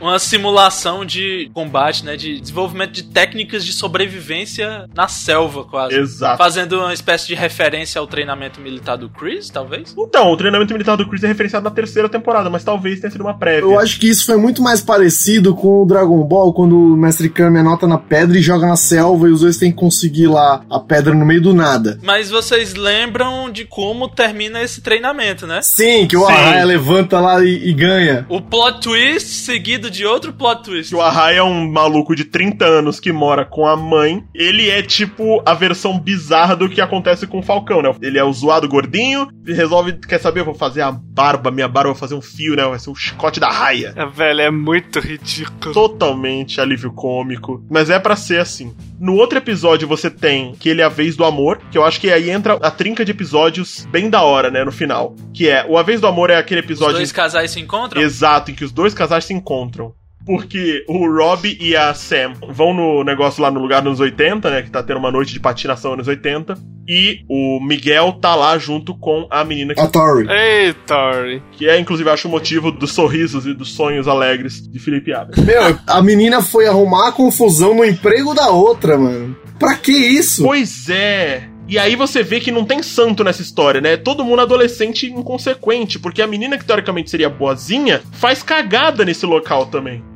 No episódio seguinte, você vai ter isso escalando ainda mais. Porque eles vão. Todo mundo vai junto numa festa. A Tori e a Sam tiram uma tryhard lá de bebê. As duas descobrindo quem bebe mais. E a Sam acaba ganhando, né? Com o equilíbrio karatequidístico dela. Eu achei meio roubado isso, porque a Sam não tava bebendo. E aí a menina tava bebendo a tarde inteira, sei lá. Aí do nada as duas começam a treta, e aí do nada a outra ganhou, mas essa vitória foi meio injusta. Foi a vitória pelo poder do protagonismo. Eu acho que isso aí tem mais a ver com equilíbrio. É o fato de a Tori não ter ganho, mesmo ela tendo, entre aspas, a vantagem das ruas tipo, da galera, da zoeira, e ter mais experiência com bebida, a outra, por ter uma maior tendência ao equilíbrio, Uhum. conseguiu superar a outra. Isso culmina com a situação em que o Miguel beija a Sam. A Tori vê e a Tori e o Miguel estavam namorando nesse momento, né?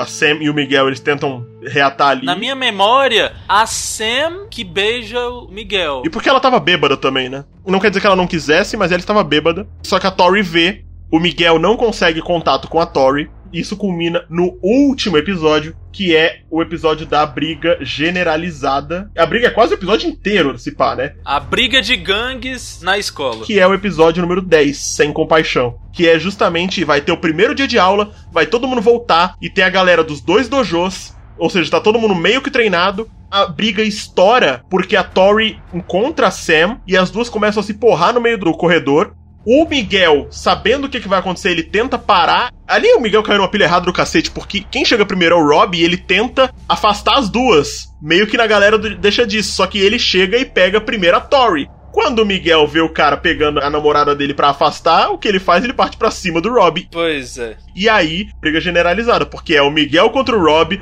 Sam contra a Tori, e aí toda a escola que tava aparentemente treinando karatê se envolve na porrada.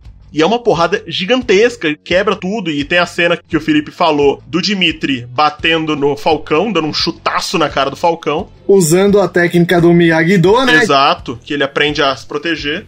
E você tem os dois desfechos mais impressionantes, que são tanto a Tori rasgando o braço da Sam, Com tipo um soco inglês com faca. que na verdade, se você olhar, ela já tinha falado que ela usava, né? Usa isso daqui pra bater nos caras. Aquilo ali não é o desfiador de É, carro? mano, aquilo ali deve ter sido alguma coisa assim. Ela não utilizou o que deveria ser utilizado pra aquilo, tá ligado? No final você tem a briga entre o Rob e o Miguel, onde o Miguel demonstra compaixão, ele tenta parar a briga, só que o Rob tá tão enfurecido por ter apanhado tanto ali quanto ter apanhado na primeira temporada, ele descarrega tudo e culmina com o chute do Rob no peito do Miguel, que joga ele por cima do parapeito e faz ele cair em cima do corrimão dois andares abaixo. Que se você prestar atenção, é irônico pelo fato de justamente quem tava sendo treinado pra ter compaixão foi quem não teve no final, né? Exato, e quem tava treinado na filosofia do acerta primeiro, Já tinha percebido que isso não era aplicável a tudo na vida e não fez. O final da temporada com o Miguel hospitalizado. Em coma, à beira da morte, né? Eu achava que ele não ia mais voltar a andar nem nada, tipo, ia ser só cadeirante. É, mas graças ao Deus Metal ele voltou. Exato.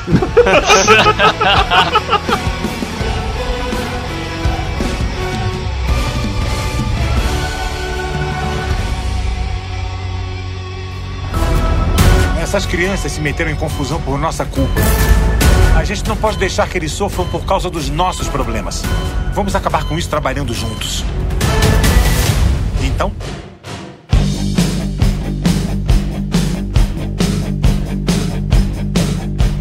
começo da terceira temporada, né? Não o começo imediatamente, mas o que eu achei mais genial é que a terceira temporada continua justamente essa parada. Como a sociedade vai reagir a isso? A visão da comunidade sobre os acontecimentos, né? Exato, você tem uma briga violenta numa escola em que não foram só adolescentes que se porraram, mas você tem um take lá de duas crianças de menos de 10 anos descendo o cacete uma na outra. Ah, é? E não só isso, mas você teve um ataque com uma arma branca que machucou seriamente uma aluna. E você ainda tem o cara que tá hospitalizado em coma por causa disso tudo. E a sociedade, obviamente, bota em pauta é o karatê. Como se fosse joguinho, hoje em dia, causar violência em jovens. né? Tentaram achar a solução mais fácil, né, na verdade. É, quem que causou isso tudo? Foi os alunos que, por quê? Porque eles lutam karatê, então a culpa é do karatê. A diferença é que, enquanto nos jogos você tem a classificação indicativa e tudo mais, no karatê, né? Se você tem um treinador que vai repassar ensinamentos errados, equivocados, acaba tendo essas consequências, né? Foi o caso do Chris lá com toda a subversão do- dos ensinamentos do Johnny. E aí, a terceira temporada, ela trata de diversos assuntos, entre eles as consequências, tanto que consequências é o nome do primeiro episódio, e você tem também um background do Chris, justamente, toda a história do Chris. E assim, e é um background longo porque ele é esticado em pequenos flashbacks ao longo de toda a terceira temporada. Que eu caguei e andei pra essa história, viu? Você tá me zoando, sério? A história do Chris? Ah, não. não. Achei bem fraquinha, velho. Antes disso, o Chris era simplesmente o, o mal por si só, aquele mal sem justificativa alguma. Exato. Ele não precisa ter justificativa, porque daí você quer tentar humanizar o, o vilão. Eu, eu discordo, eu acho que tudo precisa ter justificativa. Tudo com justificativa é melhor. A série é sobre o Johnny Lawrence. Quando começou a querer dar background pro Johnny Creasy, assim como deram pra Tori também, que eu caguei e andei pra história da mãe dela, meu, é, o negócio é preto no branco, não vai querer me dar empatia pelo vilão. Não, não quero isso. Já tive o Last of Us 2 já, que pra mim tá bom. Tudo bem que você não quer isso, só que isso acaba dando uma característica de maior superficialidade à obra. Eu gosto da ideia de ter o background disso, porque assim, honestamente, apesar da obra ser uma parada meio oitentista e a gente já falou que ela tem umas paradas que são meio sem sentido. Isso não quer dizer que ela precisa ser pobre. Exato, ela tem um enriquecimento muito forte de roteiro. Eu adorei ter o background do Chris, não porque eu quisesse ter empatia por ele, porque é muito difícil ter empatia por alguém que faz as coisas que ele faz mas você pode sim saber como ele chegou lá. Da mesma forma que você vê como o Rob tem a ascensão, queda e total destruição dele, né? Mas você não sentiu que foi meio genérico, não? A história do Chris? Foi algo bom, mas não foi tão bem desenvolvido como poderia ser. Eu não achei tão criativo. É, não, não é tão criativo. A parada dele é só para você entender. Mas ainda assim é melhor ter do que não ter. É, sabe qual que é, de verdade, o grande mérito da história do Chris? Explicar de onde veio o nome Cobra Kai. É, o cara caiu na cobra. O cara cai na cobra, exato. Não, brincadeira, mas é que aquelas cobras que tinham lá em inglês é Cobra, né? Não é, não é Snake. Tem diferença. É tipo macaco e símio, tipo ape, monkey, é tudo diferente em inglês. Mas nessas cenas do Chris, durante a guerra, eu lembrei de Rambo 1, daquele soldado que passou por vários momentos traumáticos durante a guerra e que voltou para a sociedade completamente quebrado. E o cara não tem mais lugar na sociedade. Pois é, aí voltou até com problemas psicológicos que se agravaram ao longo do tempo e que, se a gente lembrar, ele até tentou voltar pro exército e não conseguiu justamente por isso. Ele fala, né? Ele até reclama, ah, hoje em dia tem esses exames aí, ninguém pode mais fazer nada. Tudo tem psicólogo, meteu uma de Leandro, o mundo tá chato. Mano, o cara depois vem querer dar uma de veterano de guerra. Ah, mano. Ah, Mas ele era o War Vet, ele sempre falou que ele era. Ele dá uma exagerada nisso, né? Tá certo que ele era veterano de guerra, sim. Mas muitas das experiências que ele contava eram mentiras. Ele pegava um pedaço que era de verdade e extrapolava para um universo de mentiras Fantasiava a parada. que você não sabia o que era verdade. Ah, mano, mas, mas não, eles quiseram vitimizar o cara. Não, não. Essa parte de vitimizar foi a pior parte de tudo. Essa história do Chris pra mim foi uma bosta. Tá bom, gente, vamos para um papo melhor. Vamos, vamos, vamos falar do Falcão. E tem o desenvolvimento tanto do Falcão, você tem a inserção da águia. Sim, né? É, tem tudo. Águia? Presas de águia, a gente vai falar disso. Ah, putz, pode crer, presas de águia. Nossa senhora, meu Deus do céu! águia não tem presa. Socorro, aquilo me deixou agoniado. Tudo errado. Ó, eu não queria uma jaqueta do Miyagi-Do, eu não queria uma jaqueta do Cobra Kai. Eu queria uma jaqueta do Eagles Fang, né? Eagles Nossa, Fang. é muito feio. E o desenho é justamente uma águia com dente de cobra. E aí você fica, what? É sensacional na hora que aparece É isso. muito sem noção, cara. Mas isso acontece lá na frente, isso aparece mais lá pra frente. Você tem nessa temporada, inclusive, um backlash muito forte em cima do Daniel, que graças a ele ser o, a pessoa mais proeminente de karatê da região, negócio que sofre também é mais o dele, porque as pessoas param de querer comprar carro com um cara que tá financiando basicamente coisa que tá causando violência em crianças. Tem esse momento justamente que causa, né, esse é o argumento de roteiro, pra ele fazer uma viagem ao Japão pra não perder o maior fornecedor de carros dele. E ele vai pra Okinawa, ele vai se reconectar com aparentemente é o Karate Kid 2, isso, né? Tá, pera aí, gente, mas vocês estão pulando uma coisa que vem antes e que pra mim foi uma- a risada mais sincera que eu dei foi na recuperação do Miguel. É porque isso vai acontecer no meio paralelo, né? O Miguel ele acorda do coma, que é basicamente uma luta dele contra, sei lá, o espírito negativo. Todas as cenas que o Johnny tá tentando ajudar ele. É a melhor parte. Por que que foi que eu ri? Quando o Miguel tá lá tentando recuperar, né? Naquela depressão, ah, eu nunca mais vou voltar a andar, eu nunca mais vou lutar. Cara, o Johnny, ele dá um quiet tão bem dado. Eu tenho certeza que o ator, na hora, realmente se assustou. Sim, eu me assustei, porque minha televisão tava no talo no dia que eu tava assistindo. Acho que até o próprio ator que deu o quiet, o Johnny lá, ele não esperava uma potência tão grande. E aí o Daniel tenta, né, recuperar o negócio dele e ele acaba tendo um momento lá, né? Isso é no episódio 5, inclusive, que ele vai encontrar com o, o vilão lá, né? O cara do, do Karate Kid 2. Que ele quase mata no final, né? Os dois naquela situação constrangedora. Pra caramba. Ele com aquela cara emburrada. Mano, como eu ri daquela situação. Que desagradável. Sabe o que é legal? O Daniel tava muito desconfortável, mas o cara, você vê que o cara tava fingindo aquela merda toda, tá ligado? Ele tava dando risada. Tava divertindo pra caramba. Ele apertando o nariz do Daniel igual o Sr. Miyagi fez com o Crazy. Ele dá aquele golpe especial que ele desarma os braços do Daniel, desarma as pernas, e aí ele fica tipo, ah, eu esperei tanto tempo por isso, como se fosse matar o Daniel. Aí, pô. Achei que no último episódio ia acontecer igual. Igualzinho. Aí eu falei assim, mano, ele vai fazer igual, ele vai fazer igual. E ele não fez. Ah, não! Nem cabia, nem Mas cabia. ia ser engraçadíssimo. Eu ia morrer de dar risada se ele fizesse igual. E aí você tem também o lance do Chris começar a procurar alunos novos pro Cobra Kai. E você tem o retorno aí daquele bully da primeira temporada, né? Do cara que tava pegando a, a Sam. Eu fiquei pé da vida nessa hora, viu? Ele falou pra todo mundo que a Sam pagou um bola gato pra ele no cinema pra detonar a popularidade dela.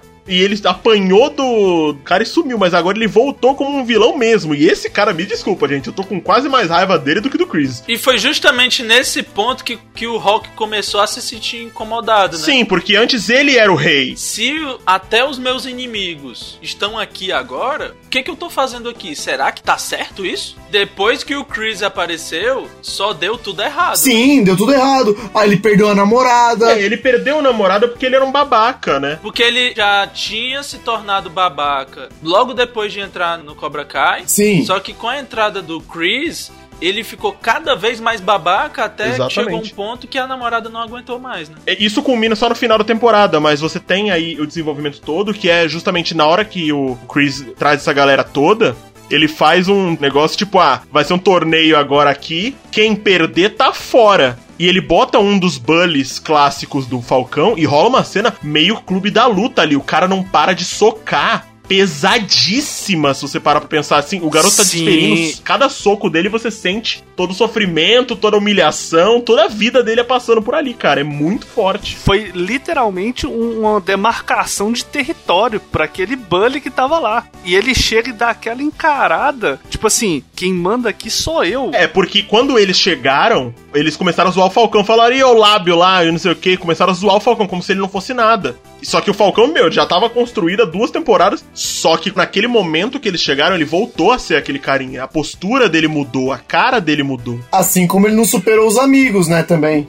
Toda hora ele sentia essa dualidade. Ah, putz, eles eram, eles sempre foram meus amigos. Só Exatamente. que hoje eu sou assim. Então eu quero continuar sendo assim. Só que aí ele- a chave virou, né, depois disso. Falando em trauma, a gente poderia até falar a parte da Sam relacionada a isso, Ah, né? é, a Sam, ela tem um PTSD foda, porque enquanto o Miguel ele ficou hospitalizado, a Tori rasgou o braço dela. Ela tava com trauma, No né? primeiro dia que ela volta, ela olha pra escada, tudo volta pra ela. Ela teve um bloqueio. E é inclusive legal porque ela acha que ela vai retomar o controle da vida dela se ela conseguir devolver a surra que ela tomou, que culmina na cena do parque de diversões. Do Dimitri quebrando o braço, né? É, que o Falcão chega lá pra zoar com os caras, e lá, inclusive, é o lugar de trabalho de um dos caras que era do Cobra Kai e foi pro Miyagi-Do. E ele chama a Sam, a Sam vai com o Dimitri. O Rob tava preso, gente! Sim, a gente tá esquecendo disso, né? Exato, o Daniel ele entrega o, o Rob pra galera, né? Faz todo sentido, era o melhor a ser feito. O problema é que o Robin vê isso como traição. Ele se sentiu traído. Aí você pensa assim, ó, já sei o que vai ser o desfecho, os dois vão ficar juntos, sabe? É, é sempre assim. Aí você fala, entregou o Rob, o Rob vai entrar no, no Cobra Kai do Crazy. E dito feito, né? Em vários momentos a gente já sabe, né? Mas o legal é ver isso acontecendo. Exato, e é, e é isso, o Chris ele encontra ele. Tanto que o Chris vai no reformatório a gente não falou disso, mas o, enquanto ele tava no reformatório, ele teve uma chance de se conectar de novo com Johnny Lawrence. Só que o Johnny não podia estar lá porque era o dia da cirurgia que poderia fazer o Miguel voltar a andar. E a família do Miguel pediu pra ele ficar lá. A avó do Miguel pediu pra ele estar lá porque a mãe do Miguel tava com raiva dele. É aquela mesma coisa que a gente falou, né? Ele faz a escolha. E essa escolha que foi determinante no Rob e se envolver com o Cobra Kai do Chris. Porque foi uma espécie de perda total Sim, de todo o sim. apoio que ele tinha na vida, né? Você para pra pensar, se você analisar do ponto de vista do Rob, a primeira pessoa que ele confiou traiu ele, que foi o Daniel. Ele podia voltar a confiar no pai. O pai não foi ver ele lá. O pai abandonou ele. Senhor vacilo, velho. Nesse momento, o Chris chegou e deu uma ideia nele. Falou: Ah, quando você tiver aí de boa, você cola lá, o seu cara até é bom e não sei o quê. E aí você fala assim, ó, um celular resolvia esse problema. É, exato, uma ligação resolvida. Mas nessa situação, qualquer problema que ele dissesse pro Rob não seria o suficiente. É, ia ser desculpa. O Rob é um mimizento, ele é muito do, do fresco. Eu não sei, cara. O que acontece com ele é muito pesado. Quantos dias você passou na prisão? Só pra saber. Apanhando de um maluco que é quase o dobro do seu tamanho, porque lá também tem isso. Se o cara que passou por tudo que o Rob passou é mimizento, eu nem sei quem não é. O Rob apareceu na série fazendo o quê? Birrinha pro pai. Aí ele foi preso, ele saiu fazendo birrinha pro Daniel. Birrinha, o pai abandonou a vida toda. Fez birrinha pra um e depois fez birrinha pro outro entrando no Cobra Kai. Não é birra. Aconteceu isso. Ah, vamos concordar em discordar. Mas aí você tem não só isso tudo, além do Chris ter dado a mão pra ele naquele momento e quando ele tava passando por um puta aperto dentro do reformatório, quando ele saiu e ele foi voltar pra Sam, a Sam tava voltando a se conectar com o Miguel. Ela não tinha beijado, não tinha acontecido nada. Pro cara tá no mesmo ambiente, já tá traindo. Rob, ele chega e fala: Ah, é isso que você ficou fazendo enquanto eu tava na prisão. Tipo, ali, naquele momento, acabou pra ele. Ele perdeu o contato com a namorada, com o pai, com o mestre, com a, o karatê. No momento Maísa, né? Então, crianças, é isso. Se você abandonar seus filhos, seus filhos vão pro colo do capeta. É isso que acontece. O Chris, essa hora, ele montou um exército, né? Porque ele tem o Rob, que ele é muito bom, a Tori, que é muito forte, o Bully lá, o japonês, e tem já uma equipe lá de vários outros caras fortes, né? Então ele tem um exército. Exatamente. Antes da gente falar, porque isso vai provavelmente ser o final do podcast, tem o episódio em que a gente tem o retorno de uma personagem incrível. Quando a personagem chegou, a minha cabeça explodiu. O que c... a mulher do The Boys tá fazendo nessa série? E eu fui procurar, e é a mesma atriz. Ela fez Karate Kid e ela fez The Boys. Aí eles puseram a dublagem original da menina muito ruim. É. Aquela voz ficou zoada. É aquilo, né? Dublagem anos 80. Mas o que me assustou mesmo, o que foi chocante pra mim, foi o fato de quando ela chegou, eu reconheci a atriz, mas eu não sabia da onde. Então eu falei, beleza, é a mesma atriz da época, mas eu não sabia de onde eu tinha reconhecido ela. Ah, na hora tu não reconheceu que era a atriz de The Boys. Ela é a Madame Stewell de The Boys. Eu falei, what? E é um desenvolvimento muito interessante que você tem, que é o retorno dela, que era a A Ellie. Ellie do Karate Kid 1, que era a namorada do Johnny, que foi a namorada do Daniel. E ela volta e ela mostra como eles são personagens iguais. Na verdade é isso. Eles são personagens que não se batem, mas justamente porque eles são muito parecidos. Ela faz essa conexão, né? Ó, tá vendo? Vocês dois, seus dois cabeça dura, são mais parecidos do que vocês imaginam. Depois dessa festa, o Johnny vai pra casa e tem o momento de conexão dele com a mãe do Miguel, que é inclusive o momento que o Felipe, que nos abandonou aí, falou que é um tipo de luta diferente, que quebra a televisão. E enquanto isso tá acontecendo, na casa do Daniel, tava rolando uma festa para os membros do Miyagi-Do, que é brutalmente interrompida pela galera do Cobra Kai. E ali é uma briga que eu falei, ok, talvez a série tenha ido longe demais. Como se já não tivesse feito isso na escola, né? É, tipo, eu, eu fiquei pensando, ah, na, a briga da escola foi o maior ponto. O que, que eles podem fazer pra ser maior do que isso? Mas eu não sei se que- eu queria que fosse. Ai, nossa, eu não completei o, raciocínio, que eu falei que a Sam tinha ficado traumatizada com o que acontece lá no parque, mas é justamente quando ela tá lá, ela acha que ela vai conseguir derrotar todo mundo, a Tori chega e ela percebe que ela está apavorada com a Tori. Ela não consegue ajudar o Dimitri e tem um momento em que o Falcão faz uma coisa horrível, mas ele não sabe se deveria ter feito isso. Ele quebra o braço do Dimitri, cara. Mas ele pensa ainda, né? Você vê que ele quer se provar, mas ele pensa. Ele tava no limite ali. O próprio Rob volta no Cobra Kai quando o, Falcão tá lá e eles têm aquela prova de, de entrada em que eles roubam a cobra do zoológico. Que é o próprio Rob que consegue roubar, porque nenhum dos outros levou a sacola, nenhum dos outros levou nada para pegar e tal. E aí você tem a briga violentíssima dentro da casa do Daniel. E é uma briga em que a Sam se isola, ela corre para dentro do dojo, ela fica fugindo da briga o tempo todo.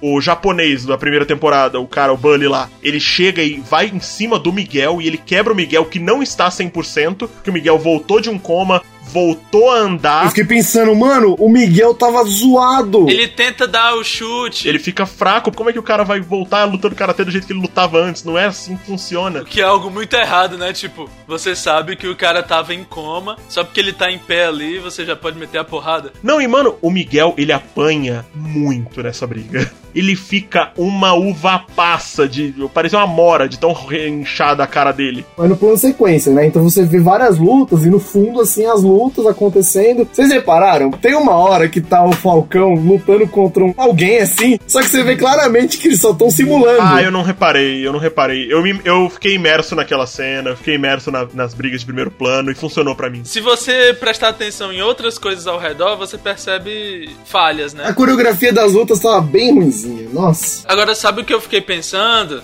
Aquela briga toda e eles não quebraram aquelas seções de vidro das paredes da casa. Vidro quebrou pra caramba. Eles quebraram? Quebraram sim, eu tenho certeza que quebraram. Aquelas paredes de vidro enormes. É, eu sei que tem um momento que ele gira o cara e alguém, não sei quem, mas ele gira o oponente, bate no vidro. Eu falei, e agora? E não quebrou naquele ponto, mas quebra depois. E aí você tem o momento que é o Falcão voltando, né? Virando o lado. É meu, aquela bola tava cantada, que ele começa a pensar, ele vai para cima, eu falei, ele não vai acertar o Dimitri, ele vai acertar os dois caras. Ele se dá por si, né? Chega no momento final de perceber as merdas que ele tava fazendo. Sim. E aí ele luta, ele troca de lado e ele vai e defende o amigo dele. Eles vão e derrotam a galera. Tem inclusive a redenção da Sam no final, que é enfrentando a Tori e ela consegue enfrentar. E você tem ali o desfecho que é vamos lá no Cobra Kai o Cobra Kai tá lá com o Chris e eles chegam na conclusão que vai, né, a quarta temporada, que é, vai rolar um campeonato, a gente vai resolver as nossas tretas nesse campeonato. Comecei a falar antes e acabei não falando. Que daí todo mundo falando pro Johnny, você abandonou a gente. Mas não, ele tomou o golpe. O Chris puxou o tapete dele, não foi ele que abandonou os caras, é que ele não tinha mais poder por conta dele não ter mais direito dentro do jogo. Tanto que ele tava correndo atrás dos caras, pelo menos treinar na rua, porque eles não tinham como fazer. É porque naquele momento foi a percepção dos adolescentes que estavam sendo aliciados pelo Chris, né? Se o Miguel não tivesse sido misericordioso naquele momento, não estaria em coma, no hospital e tudo mais. Aí depois. Quando a Ali aparece, eu pensei assim: os dois vão se juntar como dojo. E aí eu falei. Caraca, mano, essa série é muito previsível. Nossa, como é previsível, gente. E aconteceu. É. O Johnny conseguiu um lugar para treinar, juntou com o Daniel. Eu achei que foi um desfecho muito bom e eu acho que assim, a quarta temporada, o conflito dos dois vai ser cômico demais, vai ser muito bom. Você tem no final ali, nessa temporada o Rob não chega a lutar com ninguém, mas ele tá treinando com o Chris naquele último episódio, naquela última cena, quando os dois chegam lá, né? O Johnny chega porque quebraram o Miguel, o Daniel chega porque quebraram a casa dele inteiro e a filha também deram umas porradas nela. E aí ele chega lá para tirar satisfação com o Chris. E ele bate no Chris, e isso é da hora. Só que foda porque o, o Johnny chega primeiro, treta com o Chris, filho do Johnny tenta tretar com ele. O Johnny mostra que ele é bem melhor lutador do que o filho, inclusive, né? Colocou o moleque onde ele tem que estar. Tá, Pera aí, meu irmão. Bateu a cabeça do moleque na lata, deixou o moleque desmaiado, tanto que o Johnny ficou desesperado. Quase que o Chris mata o Johnny por causa disso. Mas aí o Daniel chega e salva o dia, né? E faz aquele golpe em que ele consegue imobilizar os membros do Chris e você tem ali né, a situação desfecho de que vai ficar para a próxima temporada, mas agora o circo todo está armado, né? A gente teve uma primeira temporada de conflito, uma segunda temporada de ligação, uma terceira temporada bem mista de conflito e resolução, né? Mas a gente teve uma construção muito forte para uma quarta temporada que vai ser foda. Então, vamos para as nossas considerações finais sobre Cobra Kai para encerrar esse programa gigantesco. Leandro. Cara, pra mim a nota da série, arredondando tudo, as três temporadas, 8,5 acho que tá bom. Tem muita coisinha assim que poderia melhorar. Gostei muito da série, virei fã. Ismael, sua nota. Eu acho que, no geral, a série é muito competente no, que se propõe a fazer. Eu dou um 8 para as três temporadas juntas, vai. Eu gostei muito. Em alguns momentos eu fiquei levemente incomodado, principalmente na primeira e segunda temporada, em relação a esses conflitos que eu falei, né, durante o programa, que surgem a partir de falta de comunicação de personagens mas que não me incomodou tanto, a parte boa ainda se destacou mais e eu consegui gostar muito da série. Zack Guerra, sua nota. Vou dar 9, cara. Conseguiu equilibrar muito bem. Parte nostálgica para quem ou viveu ou nasceu naquele período e assistiu desde o início. E também conseguiu trazer gente também da atualidade, né? Gente nova aí para poder conhecer não deixou a desejar, nostalgia também, que pra mim é um negócio bem legal. Mas é isso daí, galera. A minha nota, eu gostei. Eu vou dar também um 8,5 pra série. Eu achei uma série muito legal, muito bacana. Vale muito a pena assistir. Tem alguns probleminhas, principalmente nas duas primeiras temporadas. Problemas de ritmo, probleminhas de anos oitentice demais. Eu tô muito ansioso para a quarta temporada. Vamos então para o encerramento. Você me encontra nas redes como arroba com TH, no Twitter e Instagram, twitch.tv barra farináceos e no YouTube é canal Farináceos, vídeos duas vezes por semana. Suas redes sociais, Leandro. É Leandro.soares85 no Twitter, Leandro Soares85 no Instagram. E tem o canal do meu filho lá, do Nicolas Nini, que eu tô meio parado, mas eu tô com algumas coisas engavetadas que eu tô pra lançar. Ismael. Minha rede principal é a arroba edfenix no Instagram. Maravilha, Zack! Pode me encontrar no Instagram Zack Guerra, Twitter também e na Twitch. Faço lives aí diariamente. Tenho feito mais nas quartas, sexta, sábado, domingo. Chega lá, Zack Guerra também. Maravilha, a gente se vê aqui na semana que vem. Muitíssimo obrigado pela sua companhia. Valeu, falou!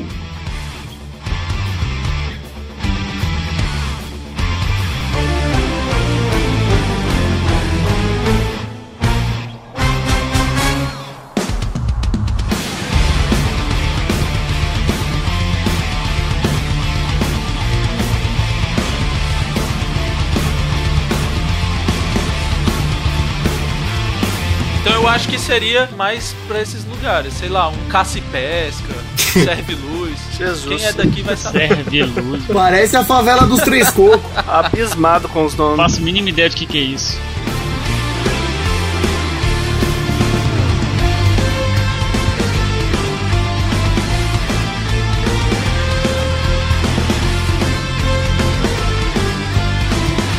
Senhor Eliezer, você assistiu Cobra Kai?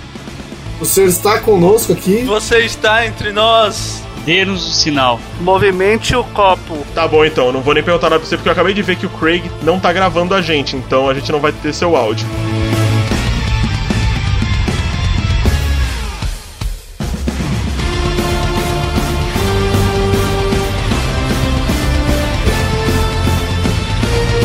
Miguel na cama do hospital tentando pegar o controle caindo. É muito engraçado. Esse tá no trailer, é muito engraçado. Não, você não vai deixar eu falar mesmo? Oxi! Não, vai falar assim.